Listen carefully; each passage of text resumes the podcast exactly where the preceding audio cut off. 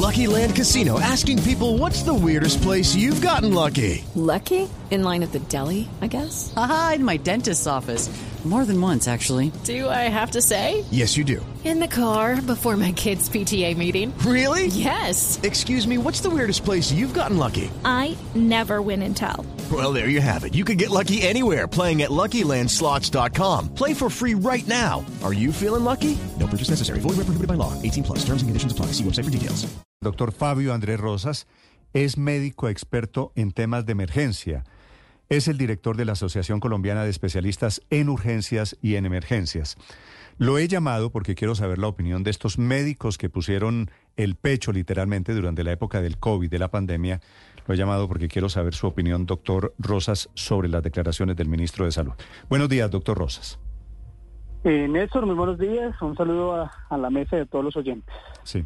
Las declaraciones, doctor eh, Rosas, son estas referidas a las unidades de cuidado intensivo, que fueron un negocio. Quiero preguntarle, usted que manejó el tema, usted que es emergenciólogo, así se dice, ¿verdad?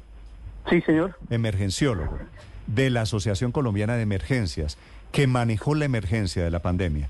¿Qué piensa, doctor Rosas? ¿Las unidades de cuidado intensivo son o fueron un negocio? Creo que pasamos una historia muy triste en el país en- durante la pandemia.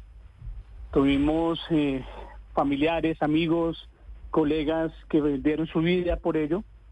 Eh, y creo que es una irresponsabilidad de parte del, del, del señor Aramillo, porque pues no sé si, si pueda llamarse ministro, porque creo que no representa en gran medida al sector salud. y, y claramente salvaron muchas vidas ese aumento de, de 5 mil a 13 mil camas aproximadamente. Sí. ¿Quién vendía o quién compraba esas unidades de cuidado intensivo? ¿Por qué? ¿Qué explicación tiene usted, doctor Rosas, a esa frase de que eran un negocio? Creo que si el, si el señor ministro está diciendo que es un negocio, que pues que, que plantee unas pruebas. Creo que ahorita está desatado con una serie de, de informaciones irresponsables que no están basadas ni en la evidencia científica, ni basadas tampoco en la historia reciente que acabamos de vivir. Creo que el poder aumentar la capacidad instalada con recursos físicos, tecnológicos, técnicos y poder salvar muchas vidas que estuvieron ahí eh, es, hace parte de poder resaltar a, a un equipo multidisciplinario desde el servicio de urgencias, unidades de cuidado intensivo, medicina interna. Creo que eso es lo que toca resaltar, el, el esfuerzo de cada uno del equipo médico. Sí. ¿Quién, de dónde salían esas unidades de cuidado intensivo, doctor Rosas? ¿Quién las vendió? Mira, eh, las unidades de cuidado intensivo salieron por la necesidad de tener pacientes que requerían una monitorización exhaustiva y que requerían ventilación mecánica, sí, de aparatos que se le conectan a los pulmones, hacia grosso modo, para que pudieran respirar y poder salvar vidas. Como no habían suficientes camas de cuidado intensivo, pues por la gran demanda de pacientes que teníamos en ese momento, se obtuvieron eh, por medio de múltiples esfuerzos recursos físicos, tecnológicos, para poder tener mayor capacidad instalada. Eso teniendo en cuenta de, de poder entrenar a equipos médicos en ese tipo de pacientes. Y equipos médicos son equipos multidisciplinarios, no solamente intensivistas o emergenciólogos, sino terapeutas, enfermeras, etcétera. Entonces se logró aumentar la capacidad, tener recursos y tener eh, articulaciones con otros países, con otros sectores, porque creo que el sector económico nos apoyó muchísimo para poder adquirir ese tipo de recursos. Entonces, de, de poder vender y, y tener un cartel de se vende unidad de cuidado intensivo, eso no es responsable. Creo que eso nunca se hizo y lo que hizo es un esfuerzo de cada una de las instituciones de salud para poder prestar la mejor atención posible. Sí. ¿Usted recuerda quién vendió esas unidades de cuidado intensivo, mm, doctor Rosas? No, la verdad no. Sí. Eh, ¿Quién las compraba entonces?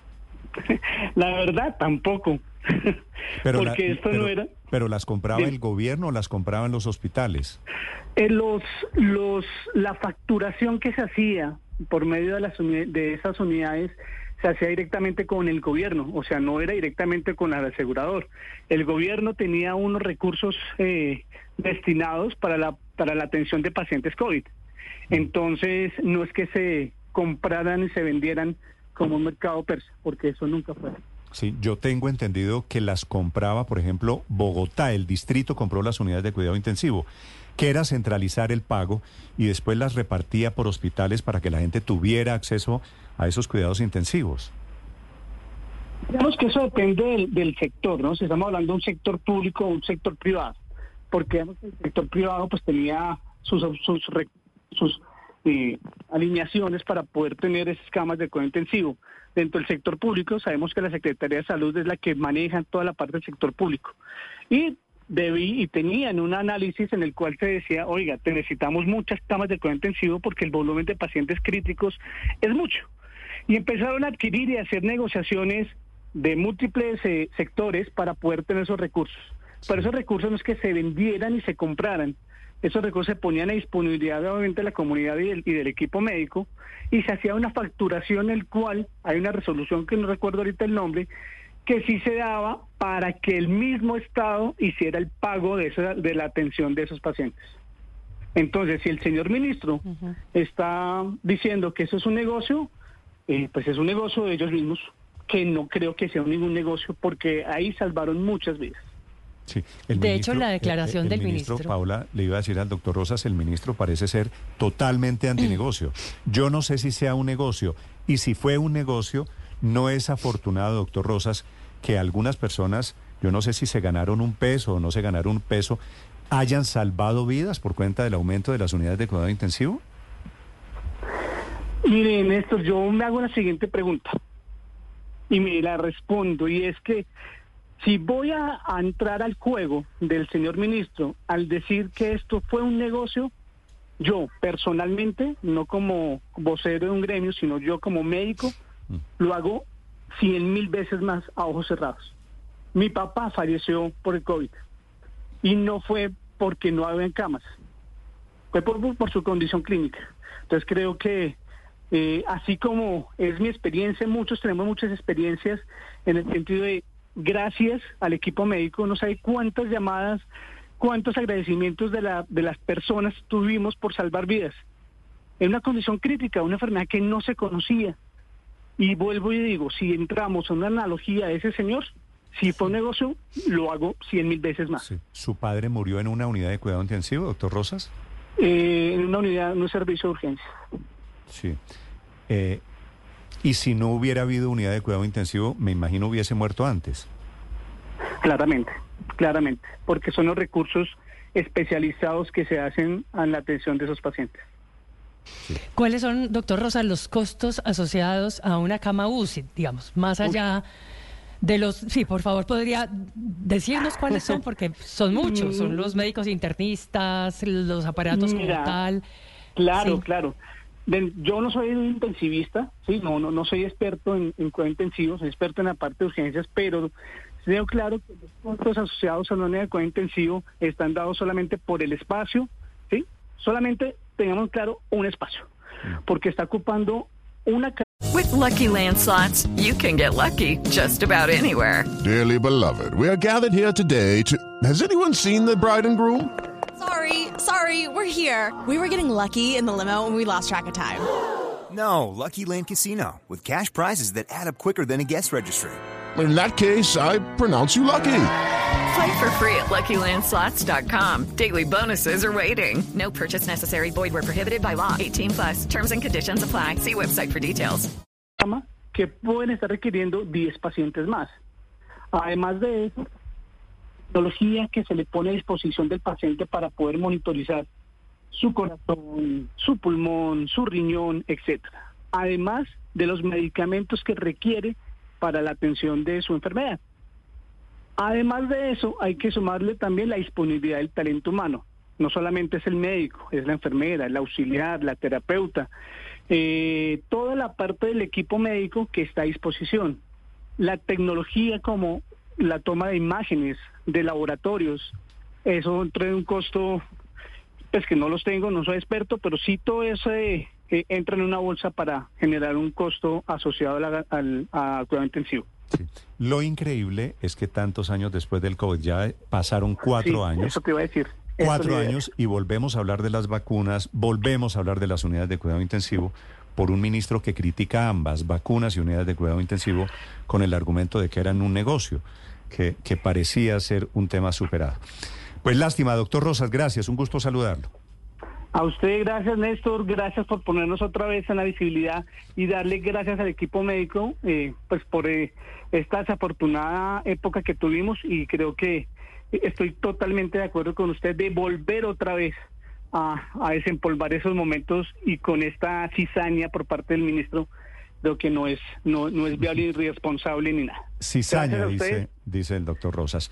El doctor Jorge, José Millán es médico infectólogo y manejó durante la época de pandemia la Asociación de Infectología de Colombia. Doctor Millán, buenos días. Eh, buenos días, Néstor. Un cordial saludo para ti y para toda la mesa de trabajo y toda la amable audiencia. Me alegra, doctor Millán, me alegra volverlo a saludar. ¿Qué opinión tiene usted, usted y, y la gente de infectología que le puso el pecho a una pandemia infecciosa? ¿Qué opinión tiene sobre lo que está diciendo el ministro de Salud de la SUSI, doctor Millán? Eh, bueno, lo primero es eh, contarles a todos que eh, no fue un negocio el incremento en las camas de terapia intensivo en todo el país. era una necesidad sentida y una respuesta que realizó eh, el gobierno nacional en coordinación con los entes territoriales, eh, porque en ese momento nos enfrentábamos ante un virus desconocido eh, que tenía un gran impacto en la salud y en la vida de las personas. conocíamos en ese entonces que aproximadamente el 5% a 10% de las personas y a intensivo y todas las acciones que se desarrollaron, que se implementaron fue con el fin de proteger a la población en Colombia y aquella población eh, que tuviese complicaciones eh, por el virus se pudieran atender eh, de una manera digna en todo el territorio colombiano y se le diera toda la atención debida necesaria con los recursos que teníamos y que aportaba la ciencia desde entonces. De eso le quería preguntar si me permite. Dice el ministro que se instalaron unidades de cuidado intensivo en sitios donde nunca me hubiera dejado intubar. ¿A qué se refiere el ministro? Que no sé si, si estamos hablando de que, de que el ministro es alérgico a pueblos. El ministro es de un pueblo tolimense. Yo no sé si él no se hubiera dejado intubar en su pueblo. ¿Qué quiere decir con esto el ministro? Eh, el país tiene eh, una gran duda y y hay una eh, eh, poca capacidad de camas instaladas de terapia intensiva eh, en, el territorio colombiano. Y de hecho, la pandemia nos mostró esas debilidades, esa deficiencia que teníamos. Y por, tal razón se, se, logró, con todo este esfuerzo multilateral, implementar unidades de cuidado intensivo en el país y seguimos teniendo deficiencia de camas. La terapia intensiva juega un papel fundamental en el diagnóstico de la, las personas que tienen una eh, patología eh, al contrario, necesitamos más camas de terapia intensiva eh, en lugares de, apartado de la geografía colombiana y ojalá lo pudiéramos hacer con todos los recursos disponibles y con todo un talento humano capacitado. Sí, doctor Millán, quisiera preguntarle por la referencia del ministro Jaramillo sobre si se abrieron aquí en Colombia, qué es la creencia, su concepción, unidades de cuidados intensivos como si se hubieran abierto aquí droguerías sin gente capacitada, sin gente con la experiencia. ¿Eso pasó durante la pandemia?